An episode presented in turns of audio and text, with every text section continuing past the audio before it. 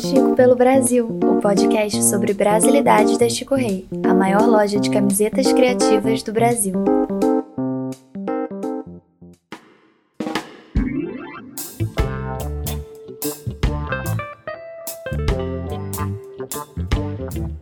Você pode estar se perguntando por que um podcast sobre o Brasil está começando ao som de um reggae. Essa música tão ligada à Jamaica é também um marco de uma das capitais brasileiras, onde existe toda uma cena de DJs, radiolas, bandas e um jeito bem peculiar de dançar, o reggae agarradinho. Eu sou o Pedro Salviato. E eu sou a Tainara Mello, e hoje a gente vai viajar para São Luís do Maranhão, a Jamaica brasileira. O reggae se popularizou no mundo todo a partir da década de 70, principalmente o Bob Marley. E aqui no Brasil, o gênero também ganhou destaque com a versão de No Woman No Cry cantada por Gilberto Gil. Existem várias bandas de diferentes estados que fizeram sucesso no país, mas foi em São Luís que o reggae virou um dos gêneros mais tocados. Esse ritmo é tão importante para os maranhenses que em 2002 foi criado o Dia Municipal do Regueiro, celebrado em 5 de setembro. E além disso, na capital você encontra o primeiro museu do reggae fora da Jamaica e o segundo do mundo. Mas se você, assim como eu, ao imaginar um evento de reggae, pensa em uma banda com uma luz baixa, com pessoas dançando sozinhas e muita fumaça, não é só esse reggae que você vai encontrar por lá. Os regueiros de São Luís têm um jeito bem característico de curtir e dançar. Uma das coisas que eu percebi na minha pesquisa é que a gente não pode falar de um reggae só. O reggae é segmentado. Né? E dentro do segmento tem segmento. Essa é a jornalista Carla Freire, que pesquisa o reggae em São Luís e é autora do livro Onde o Reggae é a Lei. Então eu vou descrever dois tipos de festas de reggae que são facilmente encontradas. O primeiro é o mais tradicional, que foi o que começou, que são os reggaes da periferia mesmo, que é aquele salão de terra batida, onde você vai ver um salão muito amplo, lotado de gente, né, cercado de um paredão de, de som, porque as radiolas que tocam nesses salões, as radiolas são empresas, né, mas elas também são, eu estou falando de radiola como uma coisa física, né, você olha aquele paredão de caixa de som. Se você ficar do lado daquele paredão, você vai sentir o corpo tremer, porque isso, inclusive, dá, dá uma sensação de transe. A primeira vez que eu fui numa festa de radiola foi essa sensação que eu tive. Foi uma experiência, assim, fantástica, porque eu já conhecia reggae, já ia para reggae, mas eu ia para outro tipo de reggae. E aí, na pesquisa, que eu comecei a frequentar os regs mais, mais tradicionais aqui. E é um evento social, onde você vai para um, um, salão de reggae, você sabe que você vai dançar com várias pessoas. Se você estiver sozinho, se você estiver com par, você vai dançar com seu par. Se você estiver sozinho, vários rapazes vão chegar e vão te puxar para dançar. E eles não necessariamente estão com intenção alguma de paquerar, qualquer coisa assim, mas apenas de dançar, porque lá é um espaço de dança. Numa rápida procura, você consegue encontrar alguns vídeos que mostram agarradinho. Esse jeito de dançar o reggae roots de São Luís. E se no mundo todo os cantores de reggae são os grandes destaques, no Maranhão o reggae tradicional tem dois personagens que são o centro das atenções: os DJs e as radiolas. E aí você tem um DJ, porque nesse, nesse reggae tradicional não existe muito a coisa da banda ao vivo, né, do som ao vivo, e o DJ acaba sendo a estrela, né?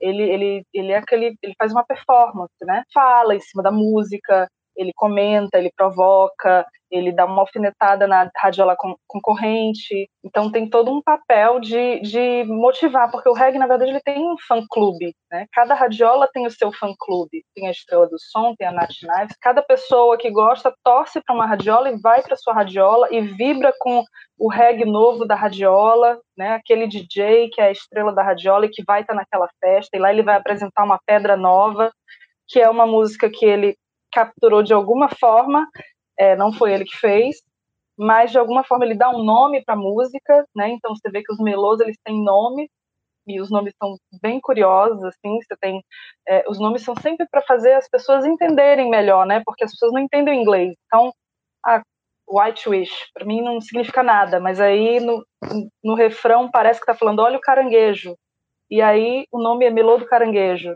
Ou então, ah, tem o melô da chuva, e foi batizado num dia que estava caindo uma forte chuva, teve uma festa de reggae, aí um DJ muito famoso daqui, Carlinhos Tijolada, foi lá e disse, olha, o nome desse melô aqui é Melô da Chuva, porque tá caindo essa chuva. E aí ficou para sempre Melô da Chuva, já tem décadas.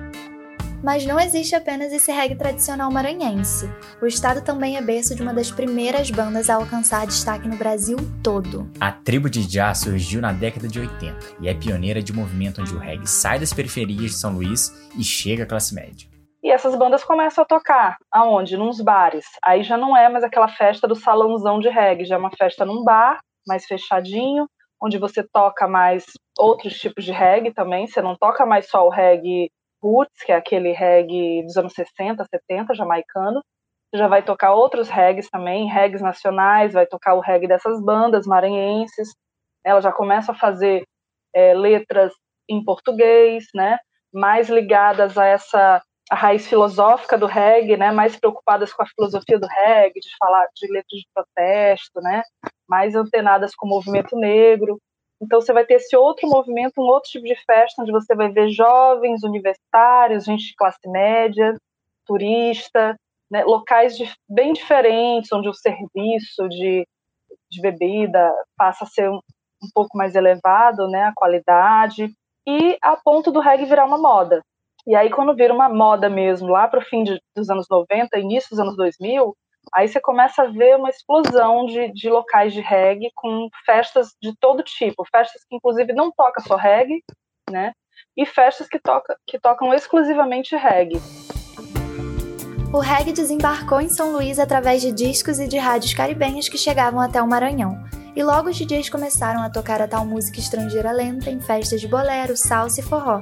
Isso inclusive explica o porquê de dançarem o reggae agarradinho. Alguns músicos também acreditam que a popularização do reggae é por ele ser parecido com ritmos de tradições locais, como o bumba meu boi e o tambor de crioulo.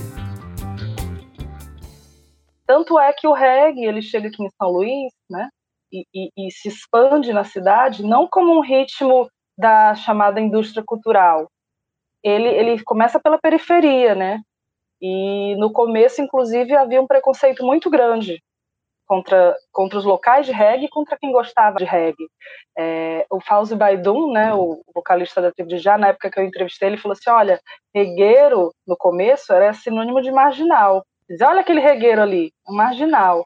Né, porque o reggae era o lugar onde aconteciam os crimes. O reggae era perigoso. Esse preconceito existe até hoje, mas ele já se dissolveu bastante, né? Justamente porque o reggae ele foi ele foi comendo pelas beiradas, sabe? É, ele foi se expandindo nas periferias, a juventude negra, né?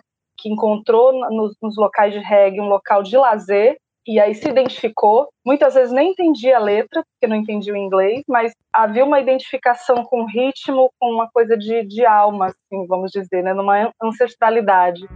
O reggae saiu da periferia na década de 90 e virou tema de estudo na universidade, onde foi consolidada a importância do reggae como local de encontro e reconhecimento da juventude negra, e não apenas uma cultura importada.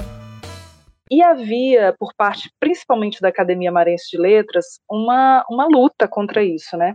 é, os acadêmicos publicavam artigos em jornais contra o reggae, diziam que ah, aqui era um absurdo a gente começar a ser conhecido como Jamaica brasileira, quando a gente já foi um dia Atenas brasileira, né, que era a, a, cidade das letras, né, dos poetas, né, e aí agora a gente ia se, ser reconhecido como Jamaica, que absurdo, né, e houve uma, uma guerra linguística nesse período, né? É bem interessante pesquisar esse período, porque você via vários artigos em jornais, né, de professores, de acadêmicos, de literatos, né? E durou assim quase uma década, vamos dizer assim, para que esse preconceito fosse sendo vencido. Hoje a própria academia, os próprios acadêmicos, né, da Academia Marista de Letras já reconhecem o reggae como um ritmo nosso, né? Acho que não sei, deve ter alguns que talvez ainda tenham essa mentalidade mais antiga, mas já é quase um consenso, né, geral de que realmente é um, é um ritmo nosso, a gente ressignificou, a gente é, acrescentou e grande parte da população se identifica de uma forma muito forte, muito verdadeira com esse ritmo. Por lá tem programas nas rádios que tocam exclusivamente reggae e tornam populares músicas que o resto do Brasil muitas vezes nem conhece. Ele está presente nas casas, nas ruas e nas festas. E não é exagero nosso, o reggae está presente até em um dos maiores blocos de carnaval, o famoso Bloco do Reggae. E por mais que ele seja um gênero ainda muito ligado à Jamaica, a gente afirma que o reggae é maranhense, é ludovicense e é parte da cultura brasileira. Ainda existe muito preconceito contra o reggae, ainda existe, sim. Ainda existe muito essa ideia de que o reggae é um lugar perigoso, de que você ir na periferia é perigoso. Ainda existe porque existe o racismo, existe o preconceito social, né? Mas o ritmo em si, ele, ele veio de baixo para cima, sabe? Ele começou na periferia, foi se espalhando e foi se colocando, como, quase se impondo, foi vencendo.